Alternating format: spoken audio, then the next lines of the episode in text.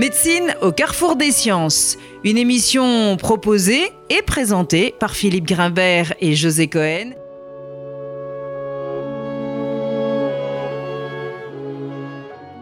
Bonjour à tous et bienvenue sur RCJ. Nous allons parler aujourd'hui d'une révolution dans le domaine de la médecine puisque c'est bien le terme que l'on entend le plus souvent lorsque l'on parle des nouvelles approches thérapeutiques et de leurs résultats dans le traitement du cancer. Alors en effet, les temps changent vraiment et depuis une petite dizaine d'années, certains patients ont pu bénéficier de nouveaux traitements innovants dont les résultats spectaculaires ont défrayé les chroniques médicales et même la presse généraliste. Révolution en effet, c'est bien le terme employé pour qualifier les succès de ces nouveaux traitements qui sont aujourd'hui proposés à de nombreux patients atteints de cancer et qui font justement l'objet d'un livre coécrit par Marc Daéron et Éric Vivier, L'immunologie contre le cancer publié aux éditions Odile Jacob.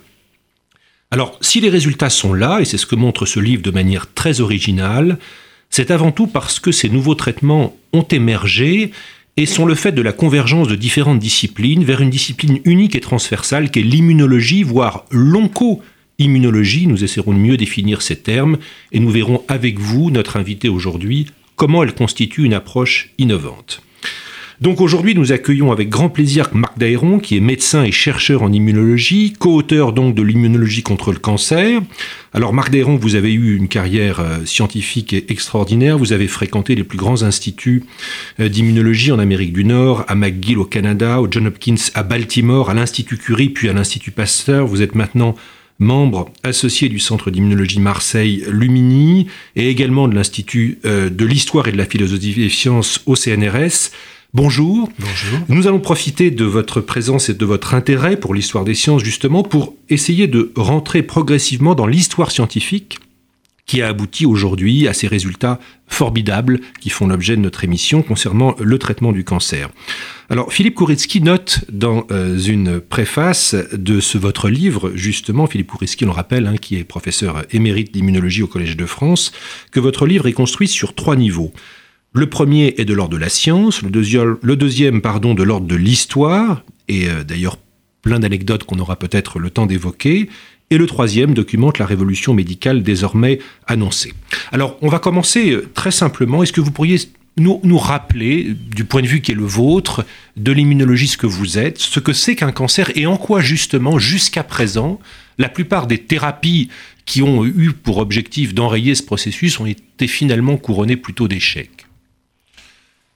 Merci euh, pour cette introduction et, donc répondre qu'est-ce que c'est qu'un cancer pour un immunologiste au moins, de façon le plus simple possible? Un cancer, c'est quelque chose qui, se, qui, est la conséquence du fait que les cellules se multiplient sans contrôle. En effet, les cellules normales sont étroitement contrôlées pour des tas de choses. Tout ce qu'elles font est sous contrôle et en, et en partie, en particulier, pardon, lorsqu'elles se multiplient, elles doivent se multiplier lorsqu'on leur dit de multiplier, lorsqu'elles reçoivent le signal qui leur dit multiplie-toi. C'est tout à fait différent, par exemple, des, bactéries. Les bactéries se multiplient en gros hein, toutes les 20 minutes dans, un tube à essai. Elles n'ont pas besoin de recevoir de signal.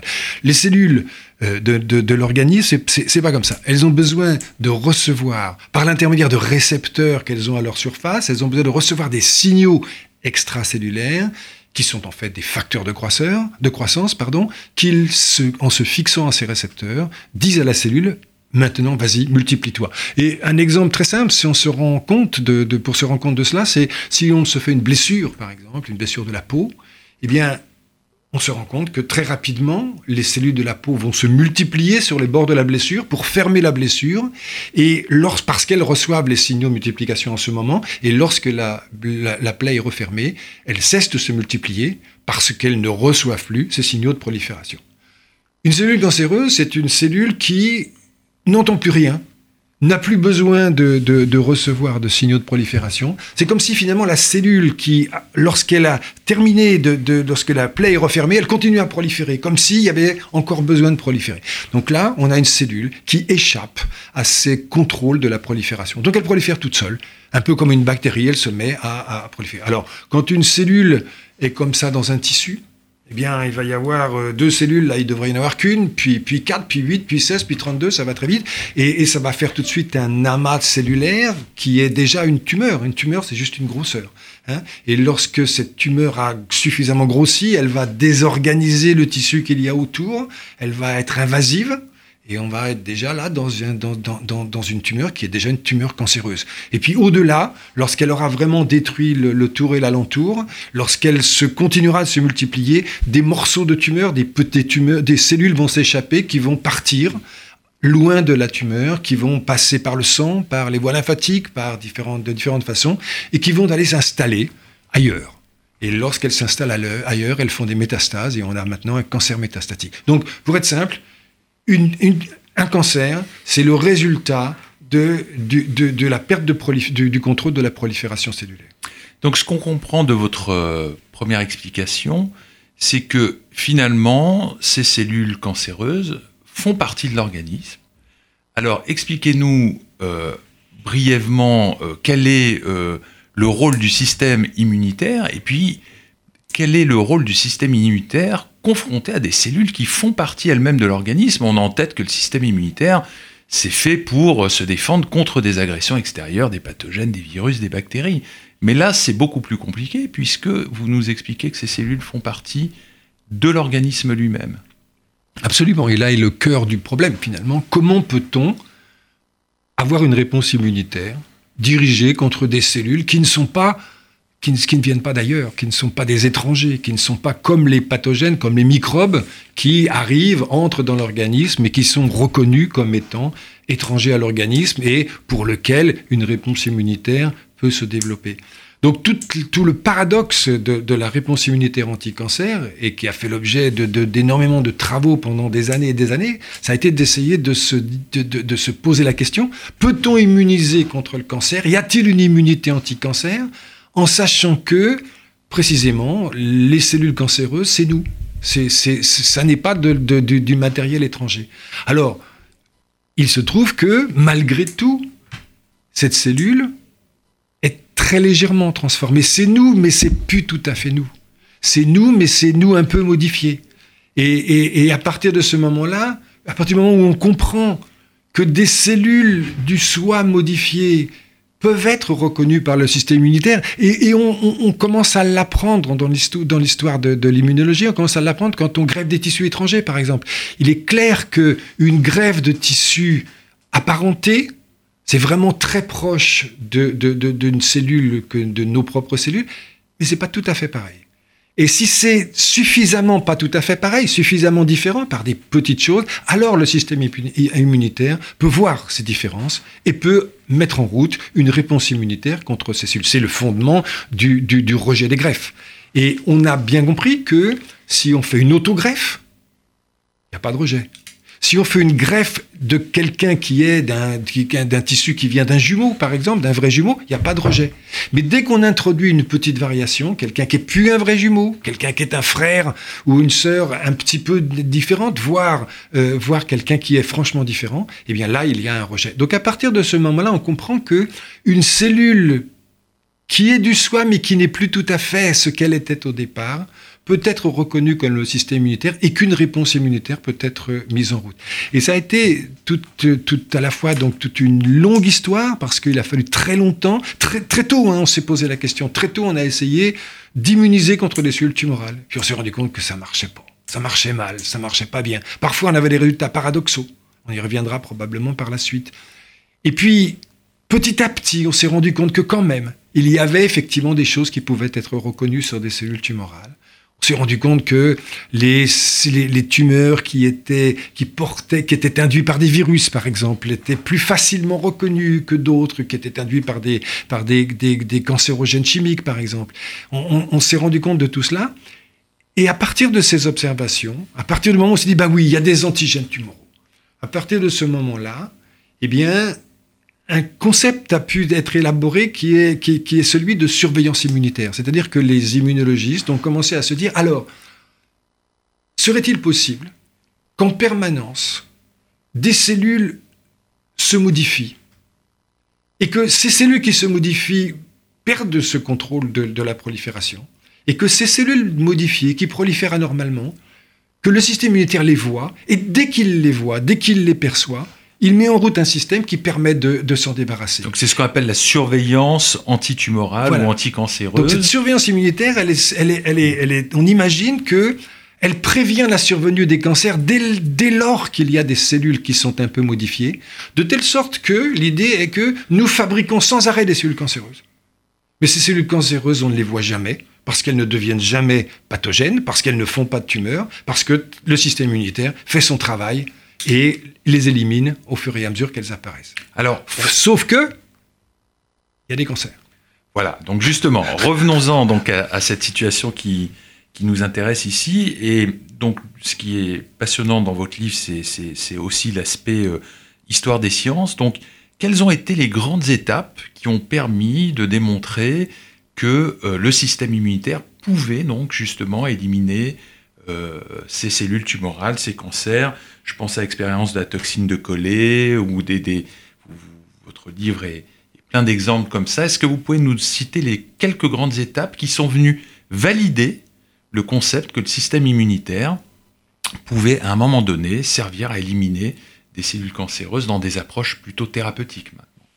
Alors, peut-être si, vous permettez, je voudrais peut-être replacer les choses peut-être dans un contexte encore un petit peu plus large. Je crois qu'il y a eu trois, trois, trois, trois ruptures de pensée, trois modifications qui ont permis d'aboutir à ces progrès successifs qui ont abouti à ces, à, ces nouvelles, à ces nouvelles thérapeutiques du cancer. Je crois que la première chose, ça a été, pendant très très longtemps, l'immunité a été quelque chose qui était un privilège. L'immunité, c'était le privilège de ceux qui ne mouraient pas au cours des épidémies. C'était quelque chose de profondément injuste, profondément, totalement inexplicable. Et petit à petit, on s'est rendu compte en fait que ce privilège pouvait être euh, acquis. Il pouvait être acquis parce que ceux qui avaient été malades et qui avaient survécu étaient à leur tour protégés. Et puis la vraie, la première vraie rupture, c'est quand Pasteur, fabrique le premier vaccin fabriqué délibérément en 1880. Et à partir de ce moment-là, de ce privilège, Pasteur fait la chose du monde la mieux partagée. Tout un chacun peut se doter d'une immunité. Il n'y a plus que les élus qui ont euh, cette immunité qui les protège. Ça, c'est la première rupture. la démocratisation, si je peux dire, de l'immunité. La deuxième rupture, ça a consisté à se dire, et c'est là qu'on était tout à l'heure, c'est à se dire, mais l'immunité post-pastorielle, l'immunité que rencontrent des vaccinations. Cette immunité-là, elle est dirigée contre les pathogènes d'extérieur, contre tout ce qui est microbe, tout ce qui n'est pas nous. Mhm. Et cet glissement a pu se faire progressivement, on l'a déjà un petit peu évoqué, en se rendant compte que ben c'est pas si simple, que ça reconnaît des choses d'un peu plus subtilement. Et donc, on est passé progressivement à cette notion que ça n'est pas seulement les intrus de l'extérieur, pour reprendre les termes de Mechnikov, c'est aussi les déviants de l'intérieur, pour prendre des mots qui sont chargés et que j'aime pas utiliser. Euh, mais c'est aussi un cran de plus ce qui va conduire à l'auto-immunité, c'est-à-dire ce qui va faire que le système immunitaire, parfois, dans la, dans la, dans la cellule cancéreuse, il est dans cette espèce d'entre-deux où la cellule n'est à la fois plus tout à fait nous-mêmes et plus tout à fait une autre, mais pas encore tout à fait une autre. Et puis, il va y avoir cet autre glissement qui va faire que ben, le système immunitaire, quand il reconnaît du vrai soi, il va faire des maladies auto-immunes. Donc, on se rend compte là que le système immunitaire n'est pas dirigé contre l'extérieur. Il est aussi capable, et ça pose problème, d'être dirigé contre l'intérieur et contre des choses normales. Et puis, la dernière, euh, le dernier glissement de, ce qui va conduire à ces immunothérapies innovantes, ça va être de se rendre compte que la réponse immunitaire, elle n'est pas univoque, elle n'est pas que protectrice, elle est protectrice. Mais en même temps, elle fait exactement le contraire. Qu'au fond, une réponse immunitaire, c'est un équilibre entre des effets antagonistes, des choses qui tuent, des choses qui protègent, des choses qui favorisent, des choses qui empêchent. Et c'est là que va se trouver le véritable rupture qui va faire, euh, qui va faire le progrès de ces nouvelles immunothérapies. Donc les choses qui empêchent, c'est pour éviter justement ce que vous expliquiez, que le système immunitaire ne se retourne contre l'organisme. C'est à ça que vous faites référence? Oui, par exemple. Mais c'est là encore aussi un peu plus compliqué que ça, parce que le système immunitaire, parfois, il, réagit contre des choses qui n'ont jamais fait de mal à personne. Lorsque le système immunitaire développe et est responsable d'allergies, par exemple, il s'adresse à, des choses avec lesquelles tout un chacun vit normalement, vit bien, sans aucun problème, jusque des aliments et quand le système immunitaire réagit contre des, des, aliments dont on a besoin pour se nourrir, évidemment, ça pose, ça pose problème. Donc là, on se rend compte, et probablement l'allergie nous apprend cette espèce de dualité de la réponse immunitaire, une réponse immunitaire qui n'est pas que protectrice, qui peut être pathogène, pathogène complètement hein, anormalement. On ne comprend pas du tout quel est quel est l'avantage sélectif que, peut apporter le, les, que peuvent apporter les mécanismes qui sont derrière l'allergie? Et à partir de ce moment-là, on prend conscience de cette ambivalence de la réponse immunitaire. Et il y a eu toute une période pendant laquelle on s'est rendu compte que la réponse immunitaire contre les tumeurs, elle était double.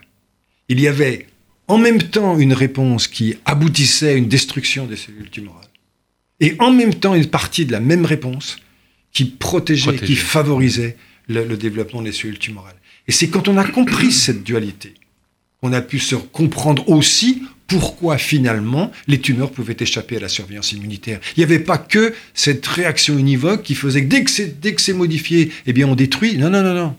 C'était plus compliqué que ça. Il y avait aussi l'autre partie. Sauf que pour agir sur l'autre partie, encore fallait-il comprendre qu'il y avait une autre partie. Encore fallait-il imaginer qu'il y avait une autre partie, et donc imaginer qu'on puisse agir dessus. Donc finalement, les deux grandes approches d'immunothérapie, elles ont été, c'est comme ça qu'elles se sont mises en place. Il y a les approches qui ont consisté à essayer de renforcer la réponse destructrice de toute façon, et là, c'est là qu'on est avec les, toxines de collet et toutes, et toutes les autres approches, le BCG et, mm. toutes ces, et toutes ces choses qui ont été mises en route jusqu'au jusqu'au vaccin anti-cancer et qui aujourd'hui continuent d'être en, place. Et les derniers les derniers euh, résultats de tout cela, ça va être par exemple les cellules CAR, les cellules CAR-T. Hein, on, va, on, va, en reparler. Mais justement, si on revient sur ce que vous dites, c'est-à-dire si on rentre un petit peu dans, dans, les, dans les détails, vous nous avez parlé évidemment de l'importance de, des mémoires, dans notamment les réponses vaccinales ou anti-infectieuses. Euh, toute cette période qui a consisté à imaginer qu'on pouvait rééduquer le système immunitaire par un système, par exemple, de vaccination, euh, n'a pas été couronnée des succès attendus. Finalement, quelles étaient les limites de ces approches sur la capacité préventive de ce système immunitaire à anticiper par des réponses qu'on va qualifier de réponses mémoire, en amont même de la destruction, mais très tôt, c'est-à-dire à la phase vraiment initiale du processus néoplasique ou cancéreux, par euh, ces réponses éduqué, qui aurait été anticipé par la pré-administration d'antigènes tumoraux, par exemple. Qu'est-ce qui, en a, euh, euh, qu'est-ce qui est à l'origine, finalement, des limites de cette stratégie? Ben, Je ne sais pas très bien répondre sur, sur l'aspect de, de, de, prophylaxie hein, anti-cancer, parce que c'est vraiment quand même un aspect pour lequel on n'a pas beaucoup de, beaucoup de choses. Mais euh, je crois par contre que ce qui, ce qui, ce qui s'est passé, c'est que tous ces efforts de, stimuler, d'augmenter, d'accroître de, les, réponses, les réponses immunitaires, elles ont été, on les a essayé dans, dans tous les sens, hein, en, en, en, allant en, par, par, des tas de stratégies, et il s'est toujours trouvé que ça n'était pas très satisfaisant, ça n'était pas très efficace. Le plus souvent, ça marchait dans des modèles expérimentaux, ça marchait chez la souris. Puis quand on essayait de passer à l'homme, c'était, c'était il n'y avait pas d'effet, ça ne marchait pas, ou ça avait des effets catastrophiques. Je pense par exemple à toutes ces, toutes ces approches qui ont consisté, quand on a compris dans le système immunitaire, il y avait des substances extrêmement puissantes, qui s'appelaient les cytokines. Hein, quand on a essayé d'utiliser des cytokines pour stimuler, aider le système immunitaire à détruire les tumeurs, eh bien, on s'est rendu compte que finalement, il y avait des résultats tout à fait impressionnants chez la souris. Et puis, quand on passait chez l'homme, soit ça marchait pas, soit ça avait des effets catastrophiques. Parce que toutes les cellules cancéreuses répondent de la même façon à cette euh, interaction avec le système immunitaire? Alors, bien sûr que non, parce que d'une part, il y a une extraordinaire hétérogénéité des cellules cancéreuses à, des tas de niveaux, à tous les niveaux qu'on puisse imaginer. Je ne pense pas qu'on puisse les entrer dans les détails, mais les cellules cancéreuses sont extraordinairement différentes. Il y a plus de 200 types de cancers différents dans, dans, l'organisme. Et à l'intérieur d'un même type de cancer, il y a une extraordinaire variabilité à différents niveaux de type cellulaire, de, de, de, de, génétique. Génétiquement, elles sont extrêmement différentes. Elles sont par ailleurs instables, donc elles changent en permanence. Donc c'est vraiment un monde extrêmement divers et extrêmement peu constant. Et, et, et, donc le système immunitaire, bah, il fait il fait ce qu'il peut contre, contre cette variabilité, contre ces variations. Ceci dit, le système immunitaire, il est assez bien placé pour reconnaître des tas de choses, des tas d'une grande hétérogénéité. Donc on pourrait, on pouvait penser effectivement qu'il était capable de, de, voir les choses et des choses tout à fait différemment. Donc c'était pas un problème en soi que qu'il y ait cette grande variabilité. Cette Mais ça ne veut pas dire qu'effectivement la réponse soit univoque. Bien hein sûr. Donc ce qui, il y a deux façons alors de d'essayer de développer des approches thérapeutiques euh, antitumorales, anticancéreuses. Donc c'est de d'essayer de renforcer le système immunitaire. Donc on a vu là avec vous que les résultats ne sont pas à la hauteur de ce qui était euh, au départ euh, pensé par des approches vaccinales ou autres, ou les cytokines, comme vous l'avez cité. Et puis, il y a une autre approche qui, là, nous amène un peu au cœur de ce qui a été, je pense, à l'origine de, de, cet ouvrage que vous avez coécrit, euh, c'est le concept d'inhibiteur de contrôle immunitaire. C'est-à-dire, en gros, ce qu'on comprend, c'est que le système immunitaire, et vous nous l'avez très bien expliqué au début, est en permanence euh, contrôlé, freiné pour pas attaquer l'organisme. Et donc une autre façon de procéder pour avoir des réponses antitumorales, c'est de couper les freins en quelque sorte, c'est ça?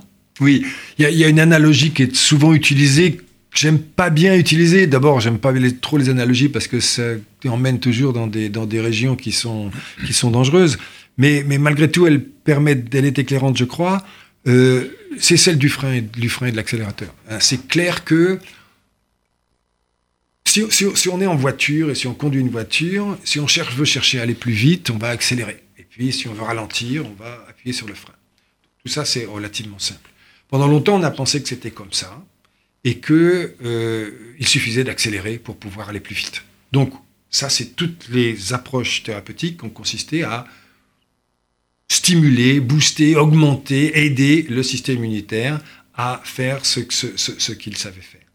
Et puis, à partir du moment où on a compris que ces, ces, réponses immunitaires étaient sous un contrôle permanent de systèmes de frein, mais que ces systèmes de frein, on ne le soupçonnait pas leur existence, eh bien, on ne pouvait pas imaginer agir dessus. À partir du moment où on a compris qu'il y avait des systèmes de frein, alors on a pu comprendre que peut-être si on agissait sur ces freins, eh bien on pourrait libérer le système immunitaire des entraves qui l'empêchent d'être parfaitement efficace et que ainsi on pourrait avoir de meilleurs effets. Et c'est précisément cela, c'est précisément ces points de contrôle, ces contrôles, immunitaires, hein, ces, checkpoints, euh, euh, comme, disent les anglo-saxons, eh bien, ce sont tous ces mécanismes qui contrôlent les réponses du système immunitaire. Et lorsqu'on a compris les mécanismes qui étaient en jeu quand on a disséqué, lorsqu'on a su s'en servir, lorsqu'on a pu identifier les récepteurs, les systèmes par lesquels ils fonctionnent, alors on a pu développer les outils qui permettaient de libérer le système immunitaire. Pour finir avec cette analogie, le frein en question, c'est quelque chose comme un frein à main dont on ne savait pas qu'il existait. Mhm. Et à partir du moment où on sait qu'un frein à main existe, alors on peut le libérer. Et quand on fait ça, eh bien on se rend compte qu'effectivement on libère le simultaire. Avec toutes les conséquences, c'est-à-dire avec les effets thérapeutiques attendus et espérés, et qui sont totalement, effectivement, nouveaux, totalement enthousiasmants, puisque, effectivement, des, pathologies extrêmement graves et pour lesquelles il n'y avait pas de, traitement efficace sont maintenant, peuvent être maintenant contrôlés chez certains malades et, de façon extraordinairement satisfaisante, mais en même temps, avec toutes les, euh, tous les effets secondaires de, de ce qu'on a fait, c'est-à-dire si on libère le système immunitaire, alors on le laisse faire aussi ce qu'il fait et ce que ces systèmes de contrôle l'empêchent de faire normalement, c'est-à-dire entre autres de faire de l'auto-immunité. Ceci dit, lorsqu'on a une pathologie qui est mortelle à brève échéance, prendre le risque de développer une auto-immunité peut être quelque chose qui est concevable. Mmh. Donc une stratégie est d'injecter directement des molécules qui vont d'une certaine façon euh, limiter l'effet de ces freins. Ce sont donc ces fameuses euh, immunothérapies qui sont maintenant administrées quotidiennement dans de nombreuses pathologies cancéreuses avec un succès réel. Une autre approche consiste par contre à injecter des cellules issues du patient et qui ont été modifiées de manière à augmenter leur capacité à éliminer les euh, cellules tumorales. C'est le concept de CAR Est-ce que vous pouvez nous expliquer exactement ce que c'est et comment ça fonctionne et peut-être en quoi cela correspond encore un peu plus à une approche thérapeutique très innovante et très prometteuse? Alors, les CAR ça s'inscrit dans, dans, cet autre volet, hein, c'est-à-dire ces approches qui cherchent à aider le système immunitaire ou se substituer à lui, puisque fabriquer en laboratoire les choses qu'on aimerait qu'il fasse, qu'il fasse pour se débarrasser des tumeurs. Alors, il y a toutes ces approches en amont qui cherchaient à immuniser, à induire des réponses qui allaient éliminer les, les, cellules tumorales et qui ont été plus ou moins satisfaisantes.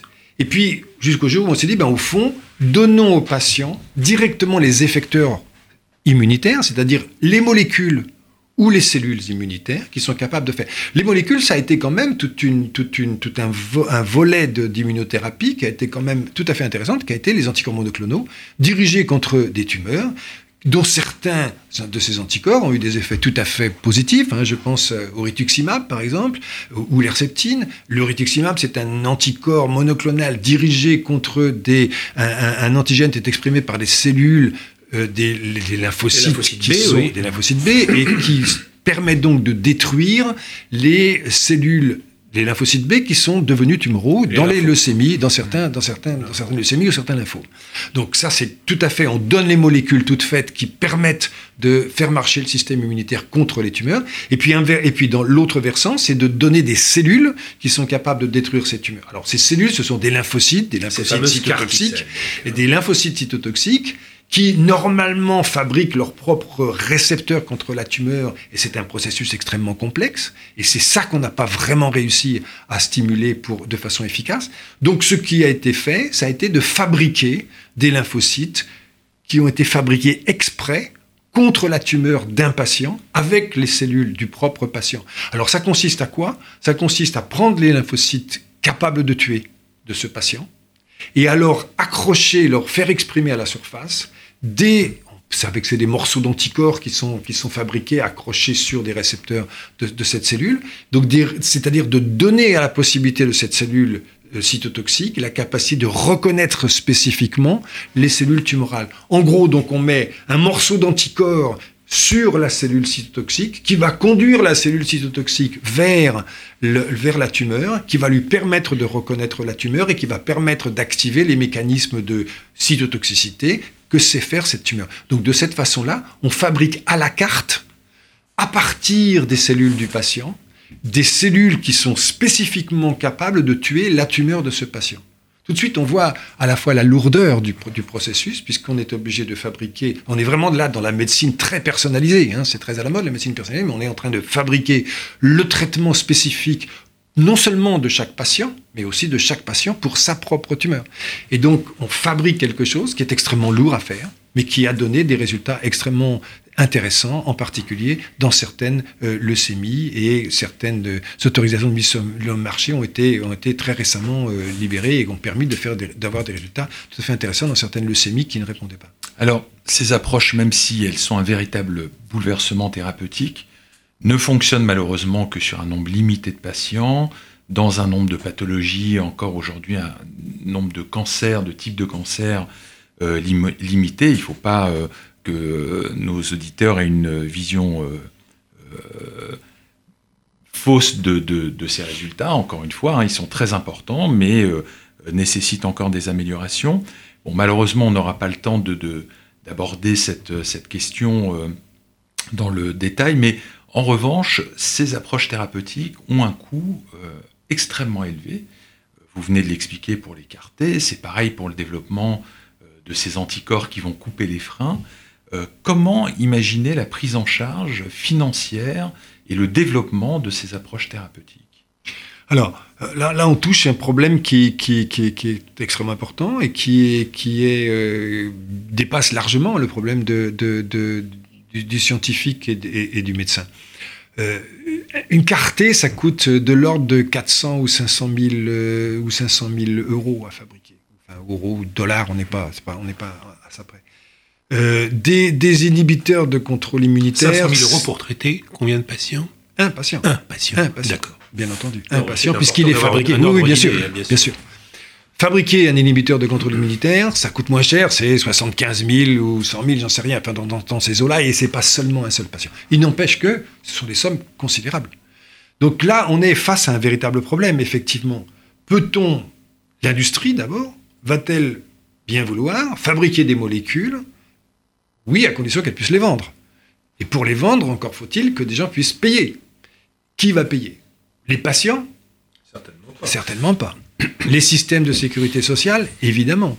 Mais quel système de sécurité sociale? Avons-nous la possibilité d'offrir à tout un chacun, comme le système français le fait jusqu'à présent, des traitements qui sont aussi coûteux? C'est un véritable problème de société. Quels sont les, à quel prix peut-on accepter cela? Allons-nous passer à un système de, au contraire protection euh, contre de protection sociale qui est à deux vitesses? L'une que, que, que certains peuvent s'offrir et que d'autres ne peuvent pas s'offrir. C'est un véritable problème de société qui est ouvert euh, par ces nouvelles thérapeutiques. Par ces nouvelles thérapeutiques. Merci de nous avoir rendu visite et j'invite évidemment les auditeurs à lire votre livre qui est absolument passionnant. À la semaine prochaine. C'était Médecine au carrefour des sciences.